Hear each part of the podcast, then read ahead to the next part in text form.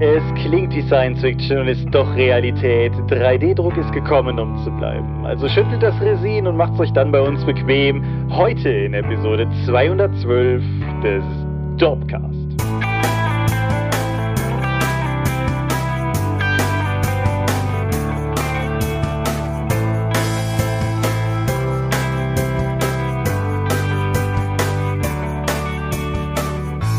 Hi und herzlich willkommen zur Episode 212 des Dorpcast. Wir haben uns heute versammelt, um Dinge zu reden, die mit Rollenspiel zu tun haben. Und wenn ich wir sage, dann meine ich zum einen dich. Michael Skopje-Mingers, guten Abend. Und zum anderen mich, Thomas Michalski. Hi. Und worüber reden wir heute? 3D-Druck und ob man das machen sollte und was damit geht und so. Genau, es ist dieses Hobby, das du ausübst und ösch nösch. Und äh, dementsprechend wirst du heute sehr viel dazu erzählen können und ich kann bestenfalls dumme und unqualifizierte Fragen stellen. Cool. Hervorragend, genau. Aber bevor wir über das Thema der diesigen Woche reden, können wir noch einen Blick zurückwerfen auf das Thema der letzten Woche. Stichwort Feedback. Du hast sogar geantwortet. Genau. Lichtbringer hat es sich wie üblich nicht nehmen lassen, einfach mal sehr lange Texte darüber zu schreiben, die ich entsprechend kommentiert habe. Er hat da noch durch uns inspiriert noch einen langen Artikel zum Hobbs und Spieltheorie und allem möglichen anderen Kram, den wir reingeworfen haben in unseren Podcast, auch nochmal zusammengefasst, wenn auch nicht im Kontext des Rollenspiels. Und in den weiteren Kommentaren wurde dann noch gefragt wegen Hard und Soft Worldbuilding und den Weltenbau in seiner weichen und harten Form werden wir dann nochmal in einer dedizierten Episode in der Zukunft genauer betrachten. Genau, Hobbs und so wegen unserer Leviathan-Folge vor ein paar Folgen, 208 war es, glaube ich, ne, das, das noch so zum zum Einordnen, ja. Wenn wir schon von Reihenfolgen und Taktungen von Dorpcast sprechen, können wir direkt auch mit einer Hiobs-Botschaft reinstarten. Der nächste Dorpcast erscheint nicht in 14 Tagen, sondern in vier Wochen. Schuld ist dein Urlaub, wie üblich. Genau. Wie immer gilt, ich habe keine Lust, in meinem Urlaub am Rechner zu arbeiten und das beinhaltet leider auch den Dorpcast. Dementsprechend fällt eine Folge aus, weil wir gelernt haben, dass Folgen verschieben euch alle ganz konfus macht und deshalb setzen wir sie lieber aus. Plus, und das bringt uns quasi direkt zum nächsten Thema vor dem Thema, auch noch genau in diesem Dunstkreis liegt eine kleine, zarte Veranstaltung mit dem klangvollen Namen Drakon 14. Mhm. Eine kleine, aber sympathische oder sympathische und Convention für Rollenspieler und Rollenspielende in Paustenbach dieses Mal. Woffelsbach. Woffelsbach. Woffelsbach. Das ist, Woffelsbach ist das am See. Genau, richtig. Das ist das teure Ding am See, weil das, wo wir die Jahre davor waren, also für die, die schon länger dabei sind, ist das erste, was wir im größeren Umkreis auch auf der Dop beworben haben, war die alte Schule in Rohren. Das, wenn ihr da wart, werdet ihr euch dran erinnern, das war ein altes Schulgebäude, das war recht erkennbar. Dann waren wir diverse Jahre in Paustenbach und letztes Mal waren wir dann schon nach Woffelsbach ausgewichen aus unterschiedlichen Gründen. Letztes Mal einfach aufgrund eines Buchungsfehlers in Paustenbach Paustenbach dieses Jahr, weil in dem Heim, wo wir da in Paustenbach waren, derzeit Flüchtlinge untergebracht sind und dementsprechend da einfach keine Convention stattfinden kann, also auch keine, keine kleine Drakon mit vielen Waffeln und wenig, wenig Tamtam. Deshalb sind wir wieder unten am See, sehr malerisch, sehr pittoresk. Wer letztes Mal da war, wird sich dran erinnern können und genau. Das ist der letzte Dorpcast, der vor dieser Drakon erscheint. Wir hoffen, ihr erscheint zahlreich. Wir haben es, sagen wir mal, in Sachen Webseitenpflege dieses Mal ein bisschen stiefmütterlich behandelt. Da haben wir in der Vergangenheit manchmal ein bisschen mehr getrommelt, aber wir müssen, glaube ich, auch erstmal wieder reinkommen. Dieses ganze Konzept mit physischen Veranstaltungen und so, das ist ja. Mhm. Also der große Pluspunkt an der Drakon ist natürlich, dass es Unmengen an Waffeln gibt. Das ist korrekt. Es gibt Unmengen an Waffeln und wie ich persönlich finde, sehr leckere Fladenbrote, belegte mhm. und, und andere Dinge. Und der Eintritt liegt bei 15 Euro fürs ganze Wochenende und beinhaltet eine Tee- und Kaffee-Flat. Also in dem Sinne kann man sich da, glaube ich, nicht beschweren. Wie, wie auch schon das letzte Mal ist das Ganze auch durchaus ein bisschen, sagen wir mal, Dorp subventioniert, um das möglich zu machen. Aber wir wollten einfach jetzt auch nicht mit dem Preis total in die Höhe schießen oder so. Und wenn genug Leute kommen, dann geht es auch alles schön auf. Oder wenn wenig genug Leute kommen und die dafür sehr viel essen, das ist auch eine Option. Aber ja, nice. Ich hoffe, ich werde dann irgendwie einen Raum requirieren können, in dem ich dann meine Spielmatten ausbreite und dann allen Leuten in die wunderbare Welt des Tabletops entführen kann. Vorrangig One-Page-Rules. Ja, wir, wir werden, wir werden das vor Ort, denke ich, ausbaldofern, wie wir es genau machen. Das ist mhm. gerade alles noch, alles noch recht dynamisch. Gibt dann auch eine Bemalecke. Ich bringe Miniaturen mit und Farben, dann können die Leute, die mal das ausprobieren wollen, sich auch hinsetzen und Figuren bemalen. Ja. Und die nein, mitnehmen. Cool. Das ist wirklich cool. Und wir werden vermutlich vor Ort auch wieder einen Dropcast, einen Sonderdropcast aufnehmen. Mal gucken, mittlerweile sind unsere Mikrofone und unsere Plugins vielleicht besser, damit die Tonqualität mal nicht wie aus der Hölle ist, wenn wir was auf einer Drakon aufnehmen. Ich habe ein fantastisches neues KI-gestütztes Entstör-Plugin. Ich freue mich jetzt schon drauf, es zu probieren. Mal gucken, wie scheußlich das Ergebnis ist. Aber Viel wichtiger als ein Dorpcast von der Drakon ist das Besuchen der Drakon. Das heißt, wenn ihr Bock habt, einfach mit ein paar netten Leuten ein Wochenende in der Eifel zu hocken und einfach Spiele zu spielen, das ist eure Gelegenheit. Ihr könnt natürlich auch gerne als Tagestast kommen. Wir haben allerdings keine Tagestickets, muss man dazu sagen. Das heißt, wer kommt, der zahlt das Geld. Aber Tee und Kaffee inklusive, wie gesagt. Ich denke, das wird cool. Ich freue mich auf jeden Fall drauf. Und jetzt wollen wir einfach mal hoffen, dass auf den letzten Metern die Pest nicht nochmal irgendwie komplett amok läuft oder so und dass wir dann alle ein schönes gemeinsames Wochenende haben werden. In diesem Sinne übrigens auch, ich werde noch, bevor die Veranstaltung steigt, finale Corona-Regeln auf die Webseite packen die da gelten. Wir haben das ganz willentlich bisher noch nicht getan, da wir noch warten wollten, bis wir in den Oktober reingekippt sind, um sicher absehen zu können, wie denn da auch die allgemeinen gesetzlichen Regelungen sein werden. Aber da ja, ah, ich will das fast eigentlich nicht aufmachen, aber da ja politisch mehr oder weniger beschlossen wurde, dass die Pandemie anscheinend in Anführungsstrichen vorbei ist, gehe ich davon aus, dass wir einfach, sagen wir mal, dass, dass wir die, die verantwortlichen Regeln aufstellen und vermutlich. Ja, während wir das hier besprechen, läuft in München das Oktoberfest. Ohne Auflagen. Ja. Ne? Wie sieht's eigentlich aus? Muss man Bettzeug selbst mitbringen? Generell zum Thema Schlafplätze, es gilt wieder First Come, First Serve. Wir haben keine Platzreservierung und wenn Betten weg sind, sind Betten weg. Und was Bettzeug und sowas betrifft, das weiß ich tatsächlich nicht. Zu dem Zeitpunkt, wo wir das hier aufnehmen, ich versuche das aber auch mal herauszufinden. Genauso wie wir noch eine Anfrage laufen haben, ob man eigentlich Hunde mitbringen darf. Auch das versuchen wir noch in Erfahrung zu bringen und so wie wir es wissen, werden wir es kommunizieren. Discord, Webseite, all diese Dinge. Aber auch in diesem Sinne, wie gesagt, nochmal, Schlafplätze sind vorhanden, aber Schlafplätze sind nicht zwingend garantiert. Wenn ultra viele Leute kommen, kann es sein, dass sie ausgehen. Ist uns in der Vergangenheit aber, glaube ich, noch nie passiert. Dementsprechend bin ich da eigentlich ganz guter Dinge, dass ausgerechnet in diesem, in Anführungsstrichen, Post-Pandemie-Jahr das jetzt auch nicht passieren wird. Okay. Ja. Dann, wo wir schon von, von Essen geredet haben, noch zwei Dinge, die ebenfalls Essensbezug haben. Zum einen, wenn diese Folge online geht, ist äh, vorgestern die Einsendefrist für Kochen für die Meute, mein karitatives Kochbuchprojekt, ausgelaufen. Wenn ihr das hier hört und euch denkt, fuck, da wollte ich da auch mitgemacht haben, wenn ihr mir den Kram jetzt sofort schickt, dann sehe ich da noch eine Chance. Also sofort ist der Sonntag, an dem dieser Dorpcast online geht oder so. Vielleicht noch der Montag, aber das ist irgendwo das höchste der Gefühle. Irgendwo danach werde ich vermutlich einfach anfangen, das Ding zu bearbeiten und dann kann ich nichts mehr versprechen. Aber wir haben auf jeden Fall schon eine Reihe coole Einsendungen bekommen. Es wird, denke ich, auch reichen, um eine gedruckte Auflage zu machen. Aber mehr ist mehr cool und dementsprechend wäre das, wäre das schön wenn da noch Leute aufspringen, die bis jetzt vielleicht gezaudert und gezögert haben. Und wo wir schon bei mehr und mehr cool sind, wir wollten ein Dorp Sommergrillen machen, haben wir aber nicht gemacht. ja, weil es war kalt und nass und deswegen haben wir Raclette drin bei Tom gegessen. Genau, maximale Förderei mit zwei, zwei Raclette-Stationen sozusagen und, und Bergen von Essen, das wir in uns reingeschoben haben. Es gibt ein Beweisfoto, was auch dokumentiert, dass wir alle nicht jünger werden, aber gleichzeitig irgendwie auch einfach schön ist, weil wir es nach der ganzen Zeit geschafft haben, sehr weite Teile der Dorp nochmal gemeinsam an einen Tisch zu kriegen. Es waren nicht alle, alle da, aber trotzdem sehr cool und es war schön, Leute getroffen zu haben. Und wir wollten an dieser Stelle gewissermaßen damit auch euch nochmal danken, weil das Geld, was wir da jetzt in Essen investiert haben, durchaus, sagen wir mal, Get-Shirts-Einnahmen und, und dergleichen halt sind. Und insofern danke, dass ihr uns das möglich macht und dass ihr genug Spaß habt an dem Unfug, den wir machen, um uns wiederum Geld zu geben für den Unfug, den wir machen. Danke. Danke. Und damit sind wir bei der Medienschau angekommen und ich frage mich, möchtest du anfangen? Gerne. Ich habe Mortal Kombat in der 2021er Fassung gesehen. Ah, der, ja. Mhm. Der ist nämlich auf Amazon Prime. Katsching.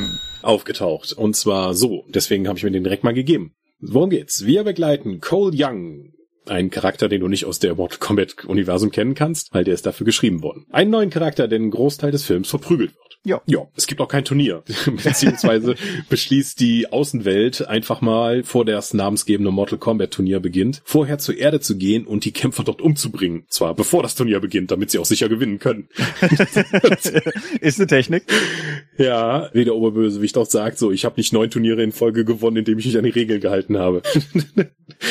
das, das sind ja super Regeln, die man so umgehen kann. Die Auserwählten der Erde haben übrigens ein Drachenmal, beziehungsweise können das erlangen, indem sie ein Drachenmalträger töten. Was auch interessant ist für die Auswahl der Kämpfer für, den, für das Erdenreich. Schon. Und ja, deren quasi magische Kräfte erhalten sie erst durch das Erwachen ihres Arkanas, dass sie in bestimmten Stresssituationen dann eben auslösen können. Und ab da haben sie dann halt eben Superkräfte wie Feuerbälle schießen oder sowas. So, die Kämpfer der Erde werden zusammengerufen, dann wird trainiert und gekämpft und die Szenen sind teilweise so seltsam aneinandergereiht, dass es wirkt, als wären ganze Szenen oder Bezüge zueinander fehlen. Also ein guter Teil des Films ist einfach, glaube ich, im Editing verloren gegangen oder im Cutting. Wie heißt das im Deutschen? Der Editor ist im Deutschen der Cutter, oder? Korrekt, ja. Ja. Was? Okay. so. Ein weiteres Problem des Films ist es, dass das ein relativ umfangreiches Ensemble an Kämpfern ist, die aber wenigstens auch teilweise im Film auch mit entsprechend aus der Serie bekannter Ultragewalt ausgeschaltet werden. Mhm. Also Da gibt's schon einige sehr übertriebene Gewalteffekte, die, die aber, das Gekröse ist ja Teil von Mortal Kombat und das ist jetzt, glaube ich, zum ersten Mal, dass man das wirklich, wirklich gut mitbekommt. Mhm. Den Teil bekommt der Film also gut hin. Was nicht so gut funktioniert, sind die ganzen schnellen Schnitte von teilweise mehr als einem Schnitt pro Sekunde in Kämpfen. Das heißt, obwohl du eigentlich eine Menge Leute hast, die, die artistisch ordentlich was drauf haben und athletisch und noch geile Martial Arts liefern könnten, sieht das halt aus, als hätte man irgendwie ein paar Rentner, die gar nicht mehr kämpfen können, durch schnelle Schnitte irgendwie noch actionreich inszenieren müssen. Hat mir nicht so gefallen. Das ist auch wieder so ein Schnittproblem. Außerdem findet der Film seine gesamt, über die gesamte Lauflänge von etwa zwei Stunden seinen generellen Ton nicht. Er nimmt sich die meiste Zeit eigentlich viel zu ernst, aber dann gibt es immer wieder so Meta-Dinge, in denen die Charaktere Fatality rufen oder Gegner immer mit dem gleichen Move besiegen so als um sie zu verhöhnen. Vielleicht hast du den das Cover beziehungsweise das Filmplakat von Mortal Kombat gesehen. Das sieht man ja Scorpion und Sub-Zero. Das ist ja eine der große genreübergreifenden Rivalitäten der Reihe. Mhm. Die kommen nur am Anfang und am Ende des Films vor.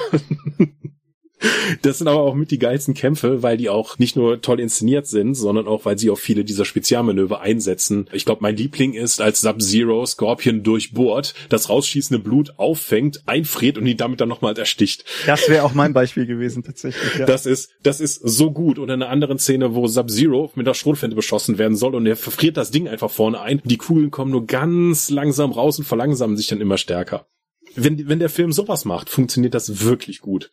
Aber wie gesagt, das ist nur der Anfang und Ende des Films. Ich habe, als das erste Mal Sub-Zero dann in seiner Uniform auftaucht, habe ich schon gedacht, dass es sich eigentlich um Noob Cybot handelt, weil die einfach so düster ist und die ganze Zeit Schatten um ihn herum wackeln. Aber das ist jetzt schon wieder viel zu tief in der Lore drin. Was wirklich unentschuldbar ist, Kerry Hiroko Tagawa ist nicht Shang Tsung. Was zur Hölle?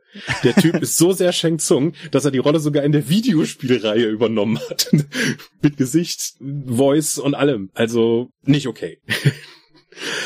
Aber das sind nur Kleinigkeiten. Vielleicht bin ich da auch nur zu persönlich zu befangen.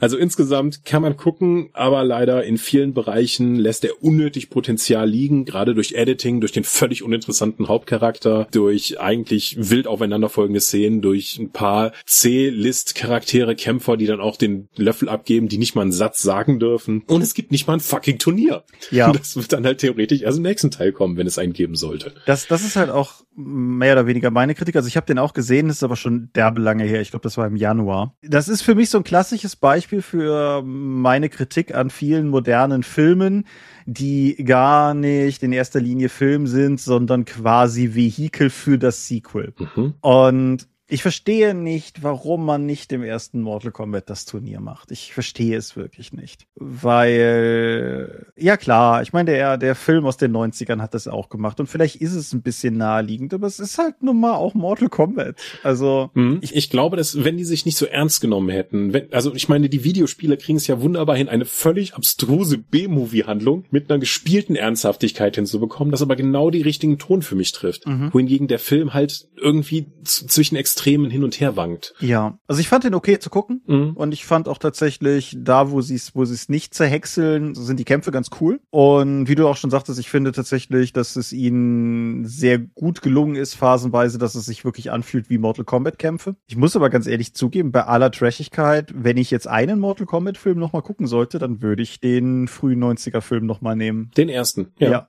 Ja. Weil der, der ist der ist cheesiger Unfug, aber der weiß es. Mhm. Der ist in, von der Stimmung her immer noch sehr ganz, ganz gut. Und der hat wirklich gute Kampfszenen. Auch. Ja, ja. alles klar. Äh, wie, wie leite ich das denn jetzt? Wurscht.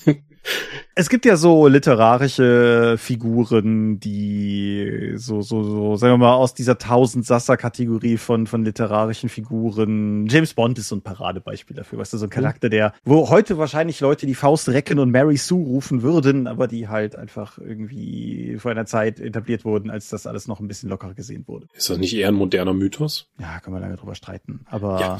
eine, eine Figur, die in dieselbe Kategorie, wie auch immer wir die Schublade jetzt nennen wollen, für mich reinfällt, ist Arsène Lupin. Mhm. Ein französischer, eine französische Romanfigur, die von Maurice Leblanc erschaffen wurde und der quer durch alle Sprachen mehr oder weniger der Gentleman Gauner ist. Das Ding von Arsène Lupin ist auf der einen Seite, dass er halt ein absolut brillanter, unaufhaltsamer, unverhaftbarer, es sei denn, der möchte es selber Verbrecher ist, auf dieselbe Art und Weise wie Sherlock Holmes bei Conan Doyle eins weiter ein unaufhaltsamer, überhaupt nicht zu schlagender Ermittler ist, so in dem Sinne halt. Was ich daran ganz interessant finde, ist, dass Arsène Lupin durchaus eine, eine ganze Reihe von auch, sagen wir mal, international bemerkten literarischen Erben angetreten hat. Es gibt mit Lupin Third eine Anime-Adaption über einen Ahnen von ihm. Mhm. Netflix hat gerade den Trailer für die dritte Staffel von Lupin mit Omar Sy in der Hauptrolle irgendwie rausgebracht. Aber bis heute sind nicht alle Arsène Lupin Romane von Leblanc auf Deutsch erschienen. Das ist einfach nie passiert. Okay. Was aber jetzt auf Deutsch erschienen ist, ist ein illustrierter Band im Splitter Verlag, der eine Auswahl der Original Leblanc-Texte bietet. Also es ist zwar Splitter, aber es ist kein Comic. Es ist, sind die Romanen, beziehungsweise Kurzgeschichten sind es. Und er ist dann noch illustriert von einem Vincent Mallier, der mir nichts sagte, aber der offensichtlich jemand ist, den man kennen kann. Also auch so im, im franco-belgischen Comic-Bereich und so. Aber da, da bin ich ich, wie gesagt, da bin ich nicht textfest genug gewesen. Die Illustrationen sind aber einfach derbe hübsch, das kann man direkt sagen. Es ist so ein aquarelliger Stil und es ist, es ist einfach, es hat eine sehr angenehme Atmosphäre, es ist, es ist hübsch, es ist einladend und es trifft den Ton der Geschichten. Und der Ton der Geschichten ist auch alleine deshalb spannend, weil diese, die, die Vorgänge in den Geschichten, da werden durchaus auch mal Leute umgebracht oder es wird gedroht, sie zu töten und es geht irgendwie um relativ ernstzunehmende Verbrechen. Aber die Geschichten haben trotzdem eine Leichtigkeit an sich, von der, also die, von der ich sagen würde, dass sie tonal eigentlich crashen müsste mit dem Inhalt, es aber irgendwie nicht tut. Und es ist einfach so, es ist so fluffig geschrieben. Die kannst du einfach so runterlesen. Und es sind definitiv Geschichten, die alle so ein bisschen aus dieser, haha, und natürlich hätten sie gedacht, dass das so ist. Aber weil ich ja super genial bin, bin, bin ich Ihnen sieben Schritte voraus und habe vor vier Monaten das und das bereits getan, um jetzt hier, das ist halt, wie gesagt, das ist so ein, eine in gewisser Weise unaufhaltsame äh, Geschichte. Hab ich aber so, mit diesen Tropen habe ich ja so ein paar meiner Probleme. Durchaus, durchaus, das weiß ja. ich und ich mhm. glaube auch, zumindest wenn es verfilmt würde, würde es wahrscheinlich genau diese Art von, von Verfilmung sein, von der ich weiß, dass sie dir nicht so behagt. Mhm. Aber dadurch, dass es halt gleichzeitig diesen, ich sag mal, das sind halt irgendwie alles so adelige Adlige und die reden halt auch alle so gestochen und sind auch alle höflich zueinander und auch der, der Ermittler, der ihn immer jagt und Le Pen, die siezen sich und sind freundlich miteinander und können auch mal miteinander auf einer Parkbank sitzen. Das sind einfach Geschichten aus einer Zeit, das ist quasi die Antithese zu Nordic Noir oder sowas. Das ist einfach, wie gesagt, das ist einfach angenehm und fluffig und liest sich so runter und es sind halt eine Reihe von Geschichten drin. Das Buch hat insgesamt 160 Seiten, kommt in diesem franco-belgischen Comic-Album-Format daher, ist also ein ziemlich großes Buch und hat einfach, hat einfach gute Laune gemacht zu lesen. Mit anderthalb Einschränkungen. Zum einen, und ich bin der Letzte, der da irgendjemandem irgendwie Vorwürfe macht, aber dafür, dass das ein so unglaublich schönes Buch ist und dass es so hübsch aufgemacht ist, etc. pp. Das Lektorat ist nicht über alle Zweifel erhaben, aber da, da, da bin ich durchaus willens, drüber hinwegzublicken, weil wo ist es das denn heute noch? Aber dass direkt die erste Kurzgeschichte einen Satzfehler beinhaltet, so dass buchstäblich ein Stück Text fehlte. Ah, das ist ärgerlich, finde ich, bei so einem Buch ich bin sicher, Leute, die es gemacht haben, ärgern sich viel mehr darüber als ich. Mhm. Aber das ist, das ist ein bisschen ärgerlich. Es ist der einzige Ausrutscher in dieser Art, die mir in dem ganzen Buch begegnet ist. Also ich würde sagen, es ist kein Grund, das Buch nicht zu kaufen. Aber trotzdem ist es einfach so, das ist so ein bisschen doch durchaus Abzug auf der B-Note, weil es einfach wie gesagt, da verfehlen sich Anspruch und Umsetzung so ein bisschen. Und was ich ein bisschen weird fand, das habe ich aber nicht weiter recherchiert oder erörtert, ist, dass diese deutsche Ausgabe eine Übersetzung aus dem Englischen ist. Und mir ist einfach nicht klar, warum man nicht aus dem Französischen übersetzt hat. Weil, also, ich sag mal, im deutschen Literaturbereich, französisch-deutsche Übersetzer haben wir eigentlich genug am Markt. Aber vermutlich, also ich nehme an, Englisch ist halt einfacher zu kriegen und war halt irgendwie zu machen.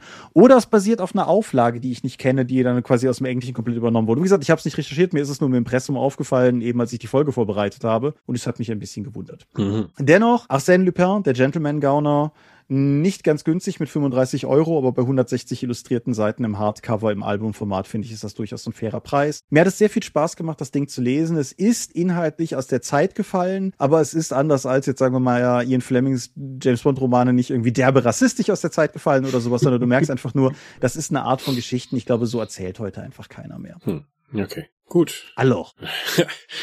Ja, ich habe etwas weniger Französisches und muss auch direkt mal ein Disclaimer voraussetzen. Das Hörbuch, das ich jetzt gehört habe, ist nicht nur von einem geschätzten Patreon hier von uns auf Dorp, Dorpcast, sondern auch war ein Rezensionsexemplar, mehr oder weniger. Beziehungsweise ich habe es bekommen mit, hey, lies, hör dir da noch mal rein, vielleicht kriegst du noch was für deine Shadowrun-Runde raus. ich hatte ja schon mal erzählt, dass der Alexander Hartung, viele Grüße, mir damals den ersten Teil von dieser Krimireihe geschickt hat mit Hör doch mal rein. Und ich ja erwähnt hatte, was für Bezugsprobleme ich hatte, weil ich gar nicht mit dem Genre Krimi an sich ich so vertraut bin und das gar nicht einordnen konnte, was da um mich herum passierte. Mhm. So, im zweiten Teil habe ich ja jetzt die Charaktere gekannt und konnte das auch ein bisschen mehr in den Kontext setzen. Und dieses Hörbuch hatte mir tatsächlich Spaß gemacht. Es heißt Die Lehre der Nacht, Alina Grimm 2, nach der Protagonistin benannt. Mhm. Und nachdem im ersten Teil ja schon die Charaktere erstmal eingeführt werden mussten und das ganze Setting mehr oder weniger etabliert wurde, kann man jetzt im zweiten Teil eigentlich direkt loslegen. Ich würde auch sagen, dass der erste Teil nicht zwingend Voraussetzung ist, den zu kennen, aber es würde schon helfen, weil ein reicher Philanthrop hat ihnen eine Villa und jede Menge Geld hinterlassen, damit sie jetzt sich um Leute kümmern können, denen die von der normalen Gesetzgebung halt nicht geholfen werden kann. Also so eine Art Michael Knight Foundation, um den Rechtlosen zum Recht zu helfen. Nur in einer Actionfilmrealität. mhm. Mhm. Und es geht jetzt darum, dass ein Journalist verschwunden ist, beziehungsweise ein angeblicher Selbstmord und er hat versucht, die zu kontaktieren und beziehungsweise er hatte sie kontaktiert, als er, als er noch lebendig war und dann wollen sie ihn treffen und dann merken sie, der hat angeblich Selbstmord begangen. Und dann beginnt halt dieser Kriminalfall dann eben aufgearbeitet zu werden. So, hm, vielleicht war das gar kein Selbstmord. Woran hat er denn gerade gearbeitet? Schauen wir uns doch mal an, was ist an dem Tag denn noch passiert? In welchem Kontext steht das denn zu dieser anderen Straftat, die hier passiert ist, die er untersucht hat? Wurde er vielleicht wegen seiner Recherchen da ermordet? Und so entwickelt entwickelte sich das dann Krimi-Manier mit ein paar roten Heringen ins falsche Milieu, mit falschen Pferden, die gelegt wurden, bis die ganze Reihe dann nach und nach dann immer weiter eskaliert, bis es zu einem Ökoskandal und bösen Konzernen kommt. Ich fand das eigentlich ganz witzig zu lesen. Es ist jetzt nicht so extrem in der Actionfilm-Realität wie der erste Teil verhaftet, wo dann einfach am Ende die, die Plotlösung darin besteht, dass jemand mit einem gepanzerten Fahrzeug auf eine Halle voller Schurken zufährt und anfängt zu schießen. Aber hier wird tatsächlich viel mehr ermittelt. Also ich hatte viel mehr das Gefühl, dass es jetzt tatsächlich in der Krimi-Umgebung Handlung auch stattfindet. Auch wird der Plot am Ende nicht mehr einfach mit Gewalt gelöst, sondern einfach mit Deduktion und dem Einsatz von staatlichen Ordnungskräften, was mir auch ganz gut gefallen hat. Interessant ist während des Verlaufs des Krimis zu sehen, wie zuerst mit einer absoluten Skrupellosigkeit, Brutalität und wahnsinnig detaillierter Planung, die ich in fast ins Absurde rechnen möchte, versucht wird, die eigentlichen Hintermänner zu verdecken. Wo aber je, je mehr die unsere Gruppe um Alina Grimm und ihren lustigen Gesellen dann hinter die Sache Sache kommt, desto offensichtlicher brutal werden die Methoden der Gegenseite. Also es fängt damit an, dass irgendwie ein Mordanschlag verübt wird, aber eigentlich gar nicht das eigentliche Ziel, was zuerst im Fokus stand, gar nichts damit zu tun hat, sondern das nur ein Ablenkungsmanöver war für das, was eigentlich darum passierte. Und dann ist das über mehrere Ebenen dann halt eben verschachtelt, damit man das nicht zurückführen kann. Und zum Ende des Romans schießen Leute halt mit einer Panzerfaust auf ein Gebäude, wo eine Person drin ist, die sie ausschalten wollen. Weil sie offensichtlich auch einfach die, die, die Schnauze voll haben. Ja, okay. also ich habe immer Probleme, mir also überhaupt sowas auszudenken. So, so, wenn ich mir vorstelle, so eine Art Krimi-Plot zu bauen über so viele Verschachtelungen, für, ich krieg sowas nicht hin. Deswegen finde ich das ganz faszinierend, das mitzuhören. Das Hörbuch waren, glaube ich, nur so acht, neun Stunden. Das habe ich also während paar Fahrten, die ich in letzter Zeit habe machen müssen, auch durch, gut durchhören können. Das hört sich wirklich locker runter. Und ich muss sagen, so der zweite Alina Grimm, Die Lehre der Nacht, hat mir gut gefallen. Danke, Alexander. Ja, cool. Mhm. Das freut mich auf diversen Ebenen zu hören. Ja, das ist. Habe von dem Alexander auch noch was hier liegen, aber da bin ich noch nicht zugekommen. Genau, aber da müssen wir dann auch mal gemeinsam drüber sprechen. Genau, richtig, ja. Und was Krimi-artiges, Hörspieliges habe ich demnächst auch, aber das habe ich für diese Folge nicht zu Ende gehört bekommen und deshalb rede ich jetzt stattdessen über was anderes. Manchmal braucht man, finde ich, abends einfach was Dummes. Manchmal, egal wie viel Arsène Lupin man gelesen hat und wie viel man sich irgendwie mit ja, philosophischen Theorien auseinandergesetzt hat und den Leviathan nochmal quer gelesen hat für eine Dorpcast-Folge oder so. Manchmal braucht man einfach was Dummes und Roland Emmerichs Moonfall ist was Dummes.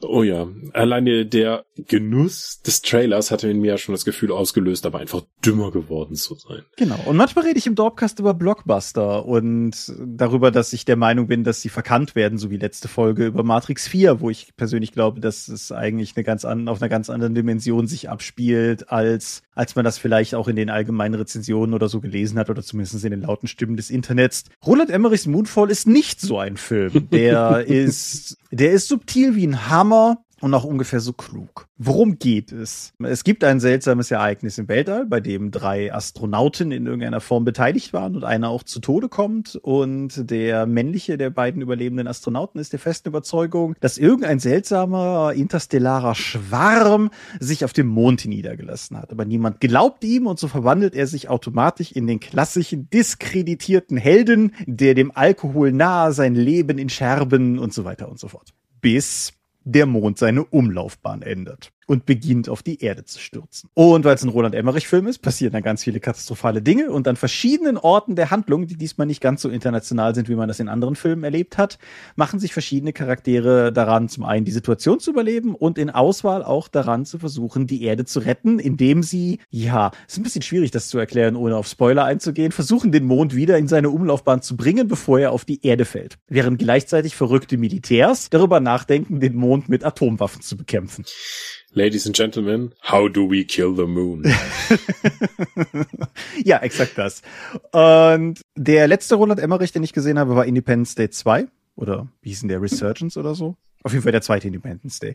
Und den habe ich nicht gemocht. Mhm. Weil ich fand, das, was Independence Day für mich ausgezeichnet hat, ist halt nicht nur die Freude am Zerstörungsspektakel, sondern auch die Tatsache, dass ich bei Independence Day in jeder Minute das Gefühl habe, dieser Film ist sich völlig bewusst, was er da macht. Und er weiß im Prinzip, dass es Quatsch ist. Es soll halt nur Spaß machen. Und der zweite hatte für mich so ein bisschen das Problem, dass ich ähnlich wie du bei Mortal Kombat das Gefühl hatte, dass er sich zu ernst nimmt. Das kann man von Moonfall nicht sagen. Moonfall ist, glaube ich, sich wieder sehr bewusst, was er da gerade tut. Und ich glaube auch, es hat ihnen gut getan, dass sie nicht an irgendeine Kosmologie eines vorigen Films anschließen müssten, dass sie irgendeine Lore fortzusetzen haben oder dass sie Figuren entwerfen müssen, die in den Schuhen anderer Figuren stehen. Moonfall geht ein bisschen über zwei Stunden und ist die Geschichte von tapferen Amerikanern, die sich daran machen zu verhindern, dass der Mond auf die Erde fällt. Dass der Mond möglicherweise hohl ist, ist ein Teil dessen, was der Film erst nach und nach enthüllt. Und gerade so im letzten Drittel macht er noch mal ein paar Schlenker, wo ich mir gedacht habe, so, okay, das gebe ich zu, habe ich nicht kommen sehen. Aber stets dumm dabei. Und es, ich glaube, es gibt drei Arten von, von Leuten, die auf diesen Film stoßen könnten. Das eine sind Leute, die Filme nur mit Anspruch schätzen, dann guckt ihr nicht. Die zweite Kategorie sind so Leute wie zum Beispiel unser Dorpscher Tom, die durchaus ihre Freude an großem Unfug haben können, denen aber zumindest eine innere logische Konsistenz sehr wichtig ist. Und auch dann wäre ich sehr vorsichtig mit diesem Film. Und die dritte Kategorie sind Leute wie ich an jedem Abend, die einfach nur Bock haben, sich ein bisschen Spektakel um die Ohren zu hauen und damit in den Feierabend zu reiten. Und dafür war der super. Kann ich den empfehlen? Das wäre gelogen. Aber wenn ihr euch irgendwann in einer solchen Laune wiederfindet und über einen Streamingdienst oder einen Datenträger eurer Wahl euch in der Lage seht, Moonfall anzuschauen, am besten vielleicht noch mit ein paar Freunden und oder einem Bier, dann denke ich, ist das euer Film. Okay. Und Hale Berry hat einen Pakt mit dem Teufel und ist seit X-Men offensichtlich nicht älter geworden. Ja. Wie heißt das nochmal? Adenochrom? Hm? Ich weiß es nicht. Das, was man Kindern entnimmt, um ewig jung zu bleiben. Ach so, ja, ja, das offensichtlich funktioniert auf jeden Fall, ja. Shocking. Ansonsten Patrick Wilson ist drin, Donald Sutherland ist drin und eine Reihe von Leuten, die ich spontan nicht zuordnen konnte. Der, wie heißt denn der? John Bradley irgendwas auf jeden Fall, der hat in Game of Thrones den Kumpel von Jon Snow an der Mauer gespielt. Mhm. Der ist unter anderem drin und spielt den obligatorischen Irrenverschwörungstheoretiker und so. Und ja, wie gesagt, kann man, kann man gucken. Muss man aber nicht. Nö. Man kann aber seinen Abend sehr viel schlechter verbringen. Mhm. Zum Beispiel damit ein 3D-Drucker. Ja, genau. ja, 3D-Druck. Genau. Hemmingers, ich habe gehört, Sie haben einen Replikator. Ah, ah, ah. Nein. Weil ich nicht Energie in Materie umsetze, sondern Materie in andere Materie. Na gut. Und Replikatoren funktionieren. Aber ich glaube, ich muss ein bisschen niederschwelliger anfangen. So seit ein paar Jahren habe ich mich mit dem Thema 3D-Druck auseinandergesetzt. Einfach aus dem Bedürfnis heraus, Miniaturen produzieren zu wollen. Mhm. Ja, und obwohl ich mit, äh, ich fange mal ein bisschen niederschwelliger an. Es gibt grundsätzlich zwei Technologien für Heimanwender, die relevant sind in Sachen 3D-Druck. Das wäre ein, einmal PLA, das ist das Schmelzen von Plastikfilament mhm. und SLA. Das ist das Aushärten von Resin mit UV-Licht. Das sind sehr unterschiedliche Technologien für sehr unterschiedliche Anwendungsgebiete. Fangen wir erstmal mit PLA an. Dieser Plastikdraht wird in das Gerät reingezogen, der wird geschmolzen und dann wird auf einer Druckplatte mit einer Düse, die einen Bereich abfährt, dann dieses geschmolzene Plastik nach und nach aufgeschichtet. Mhm. Dazu muss diese Düse jeden Bereich, wo natürlich am Ende etwas stehen soll, dann eben auch abfahren. Mhm. Begonnen habe ich mit PLA-Druck erst nach dem Resindruck und mein erster Drucker war der Ender 3. Diesen Drucker hat der Teufel gebaut. Okay. Der Ender 3 ist quasi die Trendschiene, ob man sich weiter mit dem Hobby auseinandersetzen wird oder nicht. Es gibt eine große Modder-Szene, die den sehr loben, denn wenn man den hatte, kann man alles, was mit PLA-Druckern zu tun hat, sehr gut, weil man sowieso eh alles austauschen musste. Ja, okay. damit er vernünftig läuft. Ja, das, das Ding, ich habe so viele YouTuber gesehen, die irgendwie gesagt haben, ja, ich fange jetzt mit 3D-Druck an, aber ich habe den Ender 3, aber ich krieg den einfach nicht zum Laufen. Also, das ist der Einstieg und der Ausstieg direkt für so viele Leute in Sachen 3D-Druck. Mhm. Zumindest gewesen, weil es auch nicht viel anderes gab. Aber danach ist dann von Anycubic der Viper rausgekommen. Das war der erste im, für den Heimanwenderbereich mit einem niedrigen Preis, der ein automatisches Bed-Level-Mechanismus drin hatte. Weil nicht nur die Düse kann sich halt eben bewegen, sondern auch das Bett hat halt an verschiedenen Stellen noch Möglichkeiten, hoch oder niedrig zu sein und das musst du halt einstellen. Beim Ender 3 war das oftmals so, dass ich nach jedem Druck dann nochmal diese großen Drehschrauben unten bewegen musste. Dann hast du ein Stück Papier zwischen die Düse und das Brett gepackt, dann musstest du das hin und her ziehen, bis nur noch ein bisschen Widerstand da war, um das eben manuell einzustellen. Und der Viper hat zum Beispiel so eine Auto-Level-Funktion, dass das, dass die Düse Punkte auf dem Druckbett einzeln abfährt, runterdrückt, sich dann merkt, in welcher Position die Platte ist und dann wieder hochfährt und dann zum nächsten Punkt geht. Mhm. Nimmt also schon mal eine ganze Menge an, an Arbeit raus. Aber, so gern ich den Viper habe und eingesetzt habe, ich habe den direkt die erste Generation davon bekommen. Und auch da musste ich etwa die Hälfte der Teile austauschen. Weil die erste Generation, dieses, ich habe ja gesagt, es hat so einen Level-Sensor. Der war bei allen erste Generationsgeräten defekt und musste nachgeliefert werden. Dann ist was anderes kaputt gegangen, dann musste das Motherboard ausgewechselt werden. Nachdem ich den auseinandergenommen hatte, wusste ich nicht mehr, wie, dann, wie du oben Teile davon zusammenbauen musstest. Also habe ich mir noch Ersatzteile besorgt. Am Ende habe ich wirklich etwa die Hälfte aller beweglichen Teile in diesem Drucker manuell in meiner Freizeit irgendwie noch ausbauen und dann wieder einrichten müssen. Ohne eine wirkliche Dokumentation zu haben haben. Denn 3D-Drucker sind notorisch unterdokumentiert. Also der Viper hatte eine Anbauanleitung, die es war ein A4-Blatt zweiseitig. So, ja, du musst weitestgehend dann auf YouTube-Videos von Fans, die das dann detailliert beschreiben, dann eingehen. Selbst die offiziellen Videos für die Installation von 3D-Druckern, nicht nur dem Viper, sondern insgesamt, überspringen manchmal mehrere Punkte, die aber relevant sind, wie zum Beispiel Kabel anzuschließen. Deswegen gibt es eine große Szene von aktiven Fans, die eben versuchen, diese offensichtlichen Mängel seitens der Anbieter auszu gleichen. Mhm. Was bei, ich bin immer noch beim PLA-Druck. Viele meiner Bekannten schwören eben auf Prusa-Drucker. Das ist ein Anbieter, der zu sagen, dass das der Mercedes unter den PLA-Druckern wäre, wäre nicht ganz korrekt, weil die Dinger kosten etwa das Dreifache von vergleichbaren Druckern in der gleichen Größe. Aber A, die sind dazu auch noch viel kleiner und B, der dreifache Preis bezieht sich auf das unzusammengebaute Modell. Wenn du das vormontiert haben möchtest, wird es nochmal teurer. Mhm. Das muss man sich, also wer da einsteigen möchte, für den ist der Prusa vielleicht das Richtige. Dann sollte man aber schon mehrere konkrete Projekte haben, die man über einen längeren Zeitraum dann umsetzen möchte, um den Einstiegspreis von so 1000 bis 1200 Euro zu rechtfertigen. PLA-Druck ist vor allen Dingen sinnvoll, wenn du sowas für Gelände, Gebäude oder auch Gadgets wie oder Handouts fürs Rollenspiel Spiel dann produzieren möchtest. Es gibt inzwischen eine große Szene, die eben so mechanische Rätsel, die du zum Drucken produzieren kannst, damit du dir den Spieler am Tisch aushändigen kannst. Mhm. Und insgesamt, PLA eignet sich eher für Kram, der ein bisschen was aushalten soll. Genau, ich, ich kenne PLA im erweiterten Freundeskreis und ja auch durchaus im Freundeskreis, auch durchaus als das Material, was Leute benutzen, wenn es um Heimreparaturen von Dingen oder so geht. Mhm. Also irgendwie Manschetten an irgendwelchen Siphons oder so, so Sachen habe ich durchaus schon schon 3D gedruckt gesehen, ja. Genau, da kann, es gibt ja auch eine große Szene. Oder Thingiverse gibt's da unendlich viele kostenlose Sachen mit Modifikationen für alle möglichen technischen Geräte. Ich glaube, 20 Prozent der Sachen da sind Drohnenerweiterungen, die man sich einfach drucken kann, mhm. um dann eben noch ein bisschen, wenn man gerne an Sachen rumbastelt, halt keine Ersatzteile ordern muss, sondern einfach so etwas druckt. Mhm. Was für uns im Rollenspiel- und Tabletop-Bereich aber relevanter ist, ist, glaube ich, der SLA, also der Resindruck, der, weil der sich am besten für Miniaturen eignet. Mhm. In diesem Verfahren dann hast du eine Platte, die von oben in ein Bassin voller giftigem Schleim fährt, Aha. das dann unten über ein UV-Display dann eben beleuchtet wird, das Resin zwischen der Platte und dem Display das auf dieser Folie klebt, wird dann eben ausgehärtet. Das Resin bleibt an der Platte ausgehärtet kleben, die Platte fährt wieder hoch,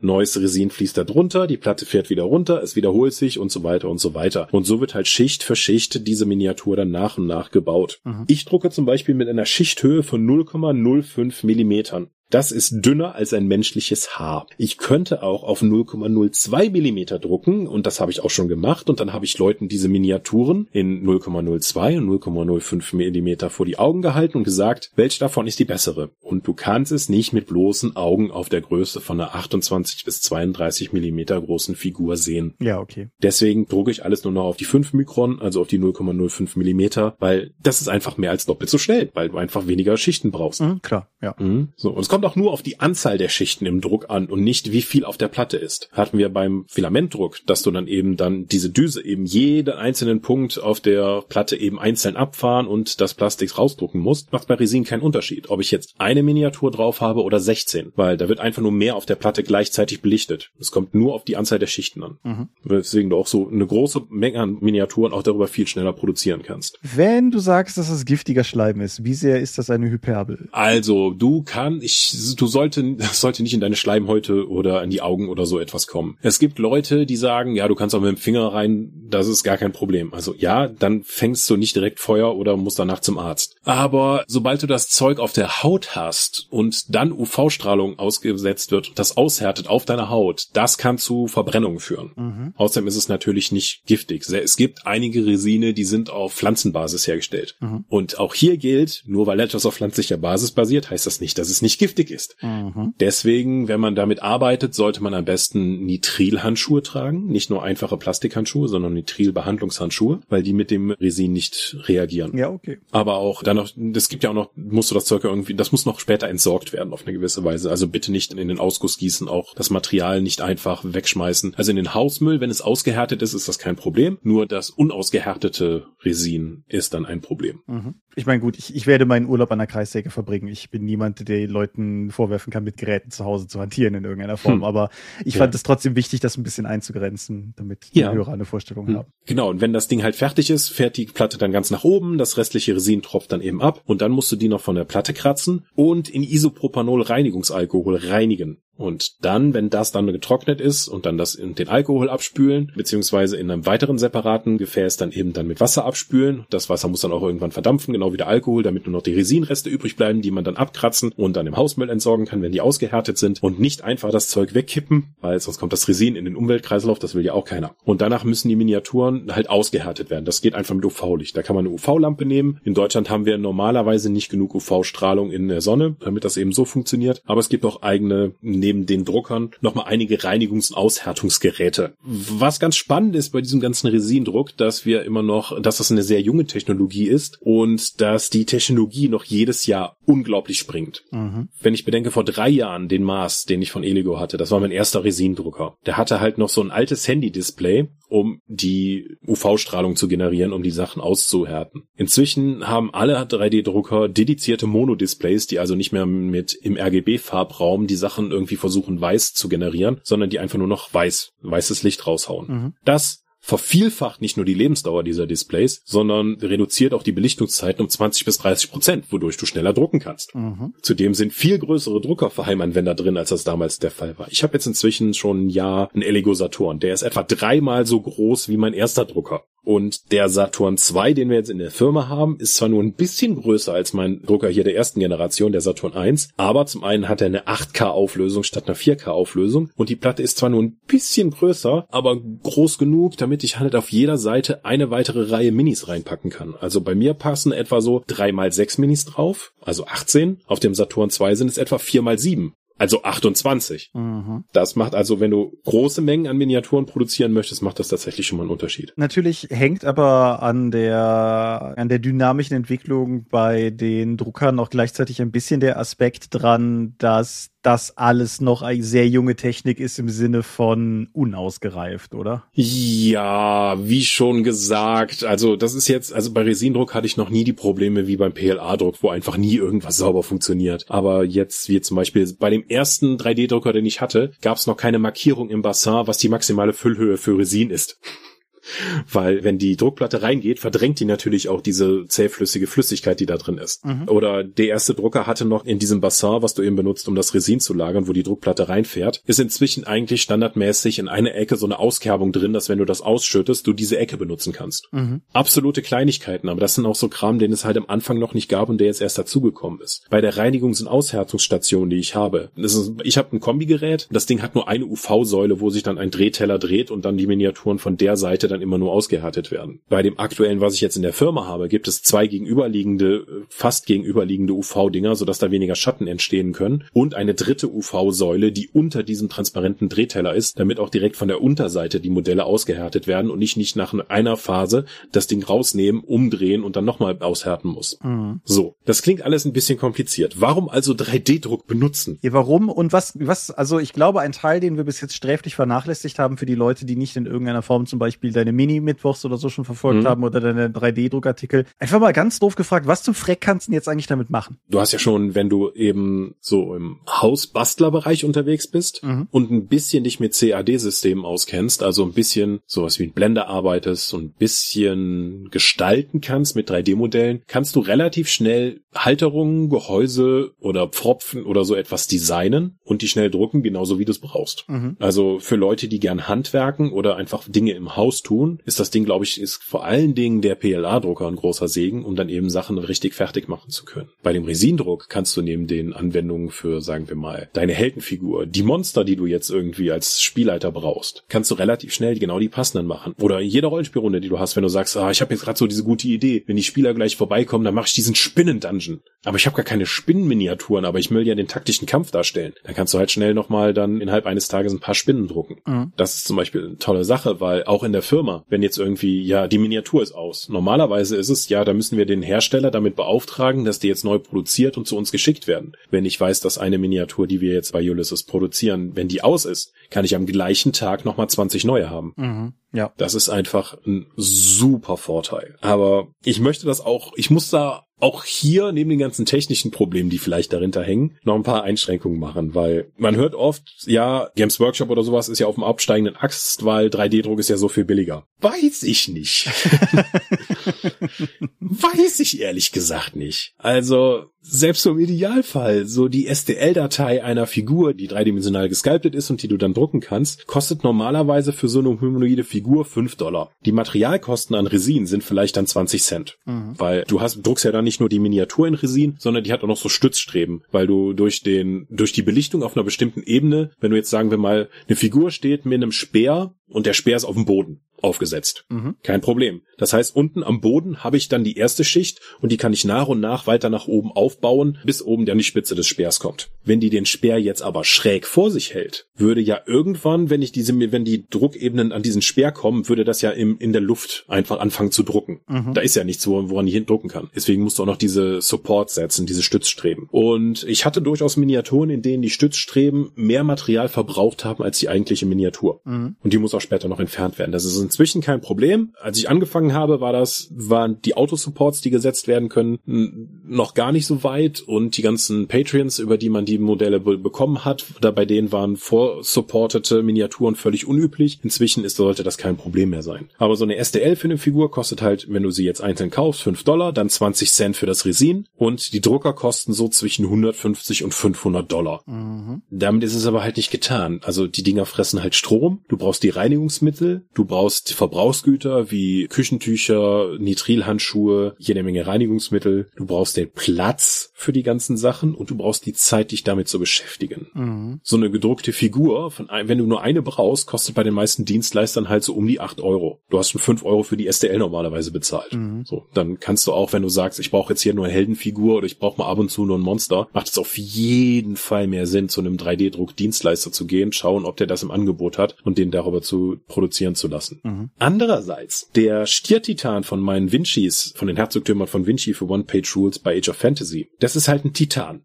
Der ist richtig, richtig groß. Der, der bewegt sich halt in einer Liga, sagen wir mal, wo sich auch, keine Ahnung, meine He-Man-Actionfiguren in Kindheitstagen nicht geschämt hätten, davor zu kämpfen oder so. Das ja, genau. Die, die könnten die effektiv so als, als großes Fahrzeug benutzen. Genau, ja. Ist also fast so groß wie mein Kopf. Und wenn du den bei dem Dienstleister orderst, kostet der halt 312 Euro. Ja. Die STL-Datei davon kostet 35 Dollar und dann holst du dir vielleicht noch einen Liter Resin für 30 Dollar, dann kannst du den halt produzieren. Mhm. Mhm. Oder wenn du halt bei entsprechenden Patreons bleibst, die kosten in der Regel so 10 Dollar im Monat und viele von denen sagen halt, in drei bis fünf Monaten hauen wir einfach so viele Miniaturen raus, um eine komplette Armee für Warhammer darstellen zu können. Das heißt, für 30 bis 50 Dollar plus die entsprechenden Resinkosten kannst du dann schon eine komplette Armee für, eine, für Warhammer aufstellen, die normalerweise in Plastik 400 bis 600 Euro kosten würde. Mhm. Das heißt, für wen lohnt sich das? Wann kannst du Geld sparen? Wenn du sowieso schon ein Heavy User bist und dich entscheidest, das anstelle deiner normalen Miniaturenkäufe zu machen.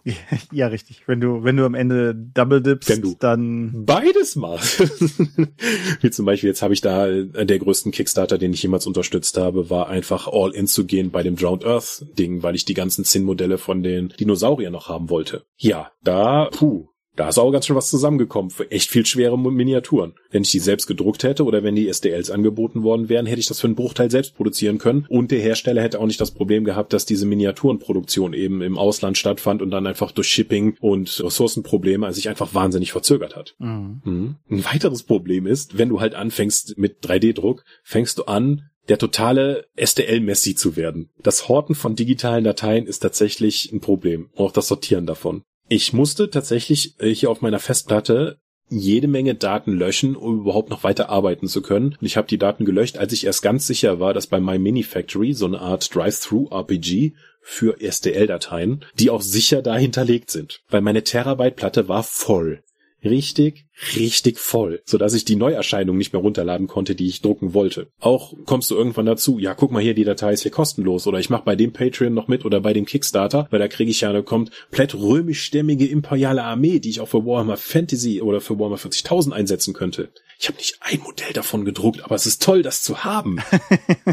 Und es Ja. nimmt mich mal Platz weg, ne? Ist ja digital, ja, von wegen. Ja, ich- Und es ist ein Hobby, ne? Das ist, ja, Ich wollte nur gerade sagen, also wir hatten im Vorfeld dieser Folge privat noch über Xbox Game Pass Unlimited gesprochen und wie viel Geld man da theoretisch sparen kann, wenn man die Spiele spielt, die da halt erscheinen. Und was du gerade beschreibst, du, trifft durchaus einen gewissen Teil meines, meines Videospielkonsums, nämlich, dass ich dieses relativ für sich betrachtet schon nicht ganz kostengünstige Abo laufen habe und dann trotzdem noch Spiele kaufe, weil ich ja dumm bin. Ja. Und dann habe ich halt beide Kosten. Und ich kann, also insofern, ohne, ohne dem Hobby zu frönen, wichtiger Punkt, auf den wir jetzt noch eingehen, kann ich mich mit dem Sachverhalt auf jeden Fall identifizieren. Genauso jeder, keine Ahnung, jeder mit einem Netflix-Account, der trotzdem noch Blu-Rays kauft oder irgendwie sowas. Das ist halt. Mhm. Ja, aber du hast es schon richtig gesagt. Es ist halt ein Hobby. Es braucht Zeit, Geld, Fähigkeiten und Platz. Was du dir da anschaffst, sind Maschinen. Die müssen auch gewartet werden. Und die kann man auch beschädigen, gerade wenn man halt neu im Hobby ist. So ein neues Display für einen Saturn 2, also nicht nur der Drucker kostet 500 bis 600 Dollar, sondern so ein neues Display, wenn man da mal aus Versehen irgendwas abreißt oder Resin reinschüttet, das Display kostet 120 Euro alleine und du musst es halt selbst austauschen. Mhm. Als ich habe jetzt hier bei meinem Saturn 1, als das Display einfach mal nach dem Jahr Dienst dann den Geist aufgegeben hat, weil das sind an, an sich halt Verbrauchsartikel. Mhm. Da habe ich aber zwei Stunden echt mal kalt geschwitzt, als ich das Ding ausgetauscht habe. Für den Saturn 1 kostet in Anführungszeichen nur 80 Euro. Aber ich musste mehrere YouTube-Videos schauen, um wirklich rauszufinden, was ich da jetzt wie anschließen soll, weil das auch gar nicht so einfach ist. Mhm. Mhm. Wie würdest du das einschätzen, so vom Bastler-Tech-Level? Also, keine Ahnung, kommst du, kommst du mit dem Schraubendreher-Set hin oder brauchst du Spezialwerkzeug? Musst du löten? Wo, wo? Nein, löten muss man nicht, aber normalerweise sind die Allen Branches beziehungsweise die Imbusschlüssel alle, die du brauchst für das Gerät mitgeliefert. Okay. Plus noch ein paar Ersatzschrauben, weil da geht irgendwas immer verloren. Mhm. Und äh, wenn das halt funktioniert, ist das total super. Aber die meisten 3D-Druck-Sachen sind, können halt auch sehr frustrierend sein und vieles von dem ist nicht bereit für den Heimanwendermarkt. Als der Saturn 2 in die Firma geliefert wurde, da war so ein Stück Pappe dabei, das habe ich auch schon bei den anderen Druckern von Eligo. Die sind dazu da, dass du die unter die Druckplatte schiebst und zwischen das Display, um das Ding zu leveln, weil die muss lernen, auf welcher Ebene das Ding eben zu Ende ist und wo dann eben angefangen wird zu belichten. Wie weit die runterfahren kann, um nicht das Display zu beschädigen. Dieses Stück Pappe, das beim Saturn 2 dabei war, war zu dick. Mhm. Ich habe mich am Anfang gefragt, ob ich irgendwie jetzt völlig bescheuert wäre und ob ich überhaupt jetzt die letzten drei Jahre 3D-Druckerfahrung mit Resindruckern, dass irgendwas wert war, wenn ich es nicht schaffe, diese neuen Drucker, die ich für die Firma angeschafft habe, jetzt vernünftig zu leveln, weil die Drucksachen nicht an der Druckplatte halten. Ich wäre nicht auf die Idee gekommen, dass das mitgelieferte Leveling Paper zu dick wäre und einfach nicht geeignet, um diesen Drucker einzustellen. Nee, vor allen Dingen halt nicht in der Preisklasse, in der sich das noch bewegt. Mhm. Ne, wenn ich irgendwie ein Handwerksding im Angebot im Lidl für 14 Euro kaufe und feststelle, dass da irgendwas dran krumm ist, dann überrascht mich das nicht. Mhm. Aber ja. Ich habe dann einfach später ein A4-Blatt genommen und damit das Ding gelevelt und dann ging's, weil das die richtige Dicke hatte, wie etwa die Plastikfolie, die in diesem Basson drin ist, um das eben ausgleichen zu können. Ja, und wie gesagt, die, den Anycubic Viper habe ich mehr als die Hälfte der Sachen noch in Eigenregie ausbauen müssen. Und zwar mit mäßiger Anleitung seitens des Herstellers, sondern dann eben auch durch die Fan-Communities, die sich dann eben versucht, gegenseitig zu helfen. Was für viele Leute in diesen Communities übrigens Teil des Reizes ist. Mhm, das kann ich mir vorstellen. Mhm, also das, das ist, das, du bist ja in Handwerker-Sachen unterwegs und da kannst du dir das ja schon etwa vorstellen. Aber für, für mich ist das nicht, also die sind noch nicht ganz an dem Punkt. Also ich glaube, wenn man da sich dem Hobby mal nähern möchte, ist meine Empfehlung dafür den Mars 2 mit Mono-Display. Mhm. Den gibt es zwischen 150 und 180 Euro. Das ist immer noch nicht wenig Geld, aber gemessen an dem, was im Markt sonst möglich ist, ist das eine gute Möglichkeit, einfach mal Sachen auszuprobieren. Die Druckplatte ist groß genug, um sechs bis acht humanoide Figuren gleichzeitig drucken zu können. Man kann eine Menge Erfahrung damit sammeln und wenn man dann irgendwann sagt, das macht mir so viel Spaß, ich druck eh die ganze Zeit, dann kann man da auch upgraden. Einer der Gründe, warum ich mir zum Beispiel diesen Saturn jetzt hingesetzt habe mit der dreifach so großen Druckplatte wie beim Mars. Ich drucke viel weniger seitdem, weil, mhm. naja, ich krieg halt einfach die dreifache Menge auf so eine Platte drauf, ne? Ja, gut, klar, ja. Deswegen muss das halt nicht mehr so oft passieren. Und durch meine negativen Erfahrungen mit dem Filamentdruck habe ich mir gedacht, ich möchte gerne auch Gelände in Resin drucken und dafür brauche ich halt eine entsprechend große Druckplatte. Ansonsten müsste ich nämlich diese großen Geländeteile in wieder separater Software dann auseinanderschneiden, damit ich, damit die mehrere Teile hat und dann später wieder zusammenkleben. So kann ich die an einem Stück zusammendrucken. Mhm. Aber 3D-Druck ist einfach toll. Man hat den Kram, den man haben möchte, kann man quasi, ich könnte jetzt auf My Mini Factory gehen, wenn ich eine Miniatur sehe, die mir gefällt, könnte die jetzt kaufen, slice die in einem Programm, in, damit die entsprechend in die Schichteneinstellungen so, wie ich das haben möchte, mit einer Belichtungszeit, die dem Resin entspricht und einer Belichtungszeit, die der Farbe des Resins, die ich ausgewählt habe, entspricht, weil das ist auch nochmal eine komplette eigene Wissenschaft. Das wird auch nicht vom Hersteller unbedingt mitgeteilt, sondern das müssen auch in Communities dann eben sich die selbst rausfinden. Äh, dann mache ich die fertig, schmeiße die in den Drucker und drei bis fünf Stunden später kann ich dann mit der Miniatur dann auch schon theoretisch spielen. Also sagen wir mal, du kämpfst nach der Arbeit vorbei, du sagst hier, mir gefällt diese Miniatur, wir kaufen die, ich pack die in den Drucker, wir gehen irgendwo was essen, wir kommen wieder davon zurück und du könntest dir die Miniatur in die Hand drücken. Das hat schon wirklich abgefahren. Ja, vor allen Dingen, also das ist natürlich auch in gewisser Weise ein großer Unterschied zu den Handwerksdingen, die ich so tue. Mein Holz sägt sich nicht von selbst. Ne? So, dass mhm. dieser ganze Aspekt des, du lässt den Drucker das dann halt machen, den habe ich natürlich in dem Sinne gar nicht. Worin ich mich übrigens absolut wiederfinde, ist, dass ein Aspekt, den du heute angesprochen hast, der tut sich sich in Schreinern 3D-Druck erstaunlich wenig. Nämlich, wenn du einfach nur ein Regal haben willst, ist es viel billiger und einfacher, einfach in Ikea zu fahren und dir ein Regal zu kaufen. Das ist ja. von der Zeit noch gar nicht zu reden, die mhm. du danach vielleicht investierst. Aber dafür kannst du halt, ist es halt nicht deins. Ne? Es ist mhm. halt das Einheitsmodell ja. quasi. Mhm. Wenn du jetzt sagen möchtest, ich bin hier total kreativ, ich möchte hier eben jetzt auch anfangen mit Blender mir selbst 3D-Sculpting beizubringen. Du kannst halt die Miniaturen, die du haben möchtest, auch dann selbst generieren. Mhm. Das, also ich kann das nicht. Mein räumliches Vorstellungsvermögen ist dafür viel zu miserabel, aber du kannst immer noch Leute beauftragen, das nach deinen Vorstellungen zu machen. Auf Fiverr oder sowas gibt's genug Freelancer, die bereit sind, für Geld zu arbeiten. Wenn du sagst, ich hätte gern einen Schweinemenschen mit zwei Kettensägenhänden, wird dir irgendjemand gegen Geld machen und dann druckst du ihn aus, in groß, stellst in deine Wohnung und sagst, den gibt's nur einmal.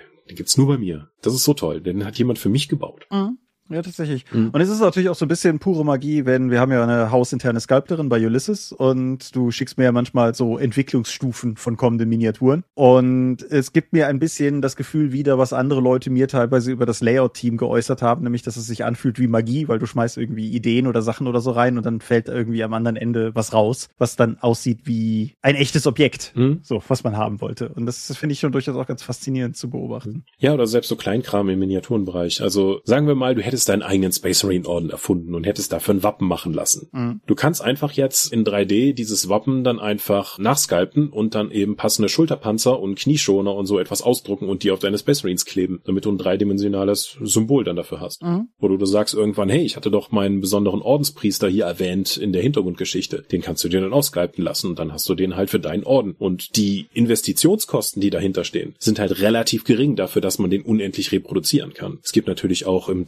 Tabletop-Bereich eine große Szene von Kitbashern, die einfach aus bestehenden Elementen und mit Green Stuff dann eigene Sachen gestalten. Ich würde inzwischen aber alles nur noch 3D-Skypen machen, aber das ist eine persönliche Präferenz. Mhm. Es gibt auch, glaube ich, das ist aber dann auch eher so im, im Film- und Replika-Bereich, wo mir das bis jetzt untergekommen ist, Leute, die ganz explizit Kit-Bashen. Also Kit-Bashing ist, wenn du quasi Bauteile oder Facettenaspekte, wie auch immer, von, von bestehenden Modellen quasi neu zusammensetzt, so wie, genau. wie früher halt auch beispielsweise die Star Wars Raumschiffe gebaut wurden. Mhm. Und es gibt halt durchaus, da wollte ich gerade darauf hinaus, es gibt halt auch gerade so im, im Filmbereich Leute, die das ganz bewusst noch so machen, um halt quasi diesen Aspekt am Leben zu halten, die halt sagen, ein Teil, der zum Beispiel Star Wars Ästhetik ausmacht, ist Kit-Bashing. Und wenn wir anfangen, die Dinger von null, von Grund auf zu bauen, dann verlieren wir den. Das ist dann, hm. sagen wir mal, eine philosophische Frage. Okay. Aber auch wenn du sowas wie Cosplay machen möchtest, ist 3D-Druck sehr interessant, wobei hier wieder der Filamentdruck interessanter ist. Ich habe einen Arbeitskollegen, der hat sich halt für sein Star Wars Kostüm hat er sich ein C3PO komplett gedruckt über seinen Prusa. Mhm. So, ja, kannst du dann machen. Das ist zwar dann auch noch Arbeit, weil die Rillen da relativ sichtbar sind, dann muss man das abschleifen und danach nochmal glätten retten und lackieren und so ein Kram. Aber er hat dann auch gesagt, zum Beispiel, kann ich dir, kann ich dir mal einen Auftrag geben für den Resindruck, weil ich brauche so lange gerade Stangen. Mit dem Filamentdruck kann ich die nicht gut produzieren, aber Resindruck ist dafür eben sehr gut geeignet. So kann man sich dann ergänzen. Na gut, das ist natürlich auch richtig. Inwiefern ist das für dich Community, was du da betreibst? Kommt immer ein bisschen drauf an. Also normalerweise viele von den Miniaturen, da brauchst du eine kommerzielle Lizenz, um die eben weitergeben zu dürfen. Mhm. Fast alle von den STL-Dateien sind nur für den persönlichen Gebrauch bestimmt. Die ich jetzt zum Beispiel für die Drakon mitnehmen werde, sind extra explizit Dateien, die kostenlos angeboten werden, damit die Leute sich das eben anschauen können. Deswegen habe ich die auch ausgedruckt und bringe die dann zum Bemalen mit, damit die eben, das sind halt nicht Creative Commons Modelle, die gehören schon noch jemandem, aber die sind halt mit der Intention, dass alle die drucken können und weitergeben gegeben werden dürfen für nicht kommerzielle Zwecke. Mhm. Was auch noch für Rollenspieler interessant ist, sind diese ganzen Heldengeneratoren, sowas wie Hero Forge, mhm. wo du dann halt dir zusammenklicken kannst, wie dein Held aussehen soll, welche Waffen der hat, welche Rüstung der hat, in welcher Pose er stehen soll. Dann kannst du auch die STL-Datei kaufen kaufen und dann druckst du die eben in einer beliebigen Größe aus, wie du es fürs Spiel gerne haben möchtest. Ja, und mittlerweile ja sogar auch sehr potent. Also das, was Zero mhm. Forge zusammenbaut, sind ja durchaus, sagen wir mal, ästhetisch ansprechende Modelle, die du da rausbekommen kannst. Ja,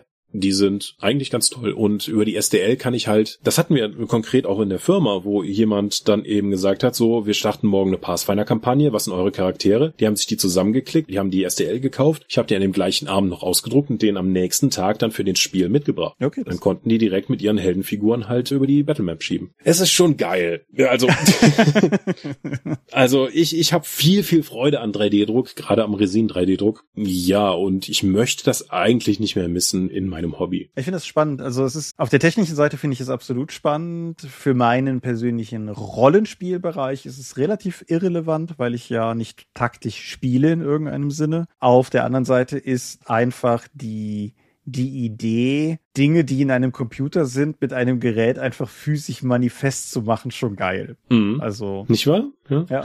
Also ich, ich würde, ich würde halt vermutlich wenig Bedarf haben, damit irgendwas mit Miniaturen zu machen, aber wenn wir so in den Handout- oder Prop-Bereich gehen, da fallen mir, fallen mir durchaus Dinge ein, die man damit machen könnte, denke ich. Aber mhm. ich für meinen Teil kann zumindest sagen, ich meine, ich erlebe ja auch durchaus dein Gefluch und Gezeter im Laufe einer Woche normalerweise live mit. Und mich erinnert das immer noch so ein bisschen halt auch an die Zeit als nicht 3D-Drucker noch ein ganzes Stück unausgereifter waren. Ich meine, mittlerweile sind sie ausgereift und künstlich wieder so gebaut, dass die leichter kaputt gehen. Eigenes Thema. Aber ich habe das, ich habe immer noch das Gefühl, wir sind irgendwie noch aus meiner Sicht in so einer Early Adopter Zone. Vielleicht ist es nicht mehr wirklich early, aber es fühlt sich zumindest für mich noch nicht so an, wie du eben ja auch mal gesagt hast. Es ist einfach noch nicht, es ist noch nicht das dumme Heimanwendergerät, was ich glaube ich werden haben wollte. Mhm, ja. Aber mit der rasanten Entwicklung, die du ja auch erwähnt hast, weiß ich gar nicht, ob es noch so ewig lange dauern wird, bis wir an dem Punkt nicht langsam näher kommen. Interessanterweise ehrlicherweise viele, viele Leute, also mehr als die Hälfte der Leute in meinem Bekanntenkreis, die einen 3D-Drucker sich besorgt haben, haben den erstmal ein Jahr oder zwei stehen lassen, weil sie eben nicht dazu gekommen sind, sich damit zu beschäftigen. Mhm. Macht das nicht. Also ganz ehrlich, macht das nicht. Wenn ihr euch nicht wirklich konkret einplanen könnt, die Zeit und die Energie und auch die, die, die mentale Energie darauf zu investieren, sich dem neuen Hobby zu widmen. Wie gesagt, alle ein, zwei Jahre sind die technischen Sprünge, die im Resin 3D-Druckbereich passieren, so enorm, dass ihr einfach nur noch alt, effektiv nur noch so Schrott zu Hause stehen habt, der nicht mehr mit aktuellen Produkten zum gleichen Preis vergleichbar wäre. Ich merke das ja bei mir selbst, dass mein Viper schon seit Monaten wieder ungenutzt in der Ecke steht, weil ich einfach nicht die, die mentale Kapazität aufwenden möchte, mich nochmal damit zu beschäftigen, die Maschine wieder so zu warten, dass ich damit weiterdrucken kann, um mehr Gelände zu produzieren, sodass ich aktuell nur Resindruck mache.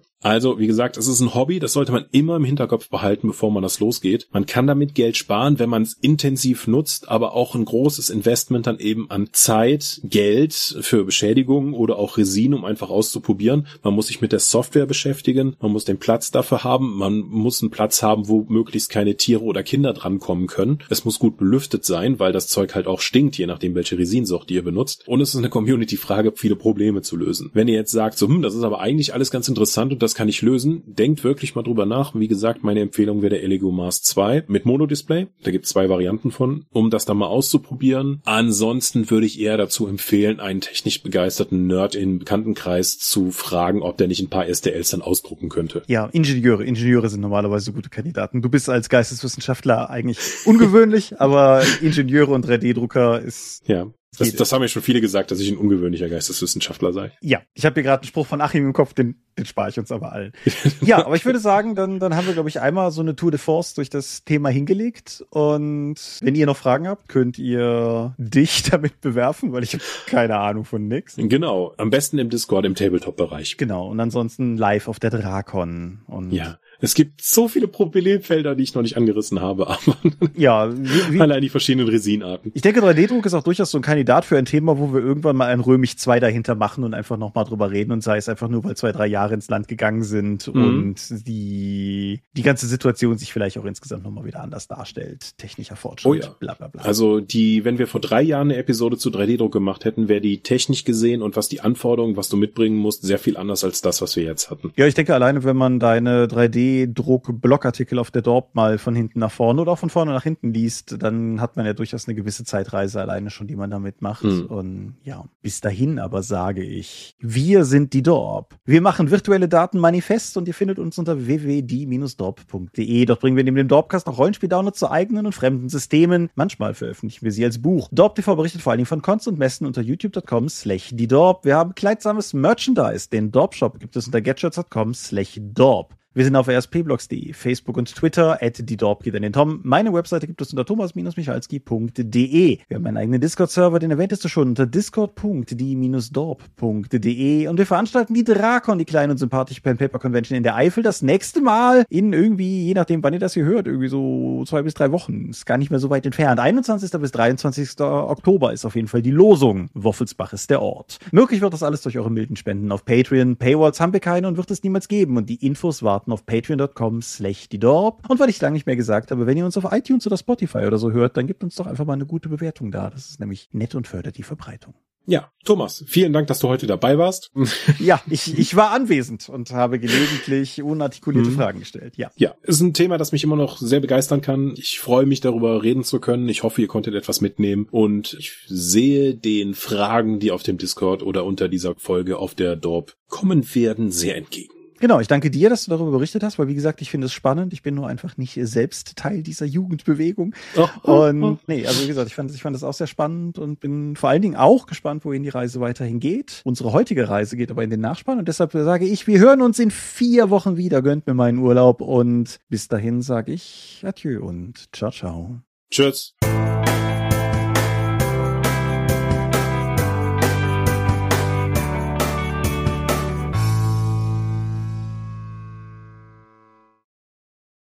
Da wird sogar ein Hund wach. Ja, siehst du mal. Der verträgt sich mit dem 3D-Drucker? Die geht ja nicht ins Badezimmer. Das ist der Ort, in dem sie geduscht wird. Deswegen versucht sie da, den möglichst zu meiden. Ja, gut. Fairer Punkt. Fairer Punkt. Hm. Ja.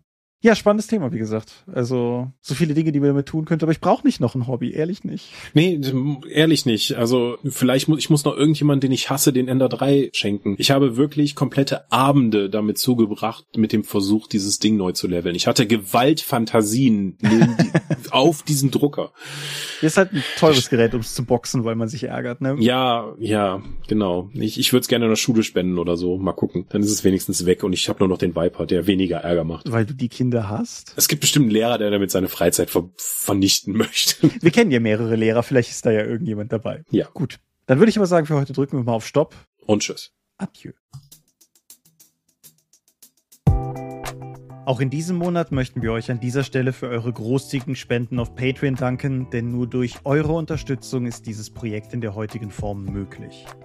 Und unser besonderer Dank gebührt dabei wie stets den Top Ones, also jenen, die uns pro Monat 5 Euro oder mehr geben. Und im September 2022 sind das Aika, Alishara, Vitus Arcanion, Arutwan aka AGS, Lambert Behnke, Big Bear, Gerrit Bonn, Bruder Tjorben, Daniela, Daniel Doppelstein, Dorifer, Joachim Eckert, Exeter, Excalibert, Michaela Fege, Björn Finke, Kai Frerich, Marcel Gehlen, Alexander Hartung, Jörn Heimeshoff, Hungerhummel, die 100 Questengesellschaft, Dominik Koch,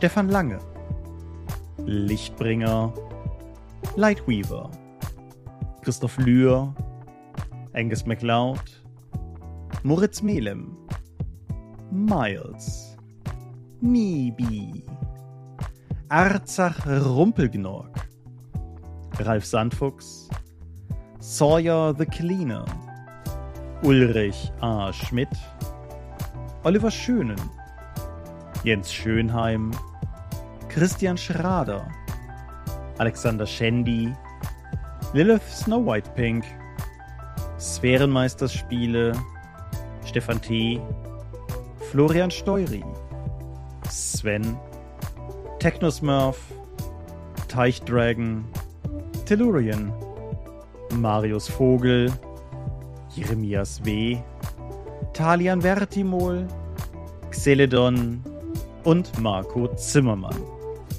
Danke, dass ihr uns freiwillig, ohne Paywall und Auflagen, auch in dieser schwierigen Zeit so tatkräftig unterstützt, einfach weil ihr es könnt. Danke.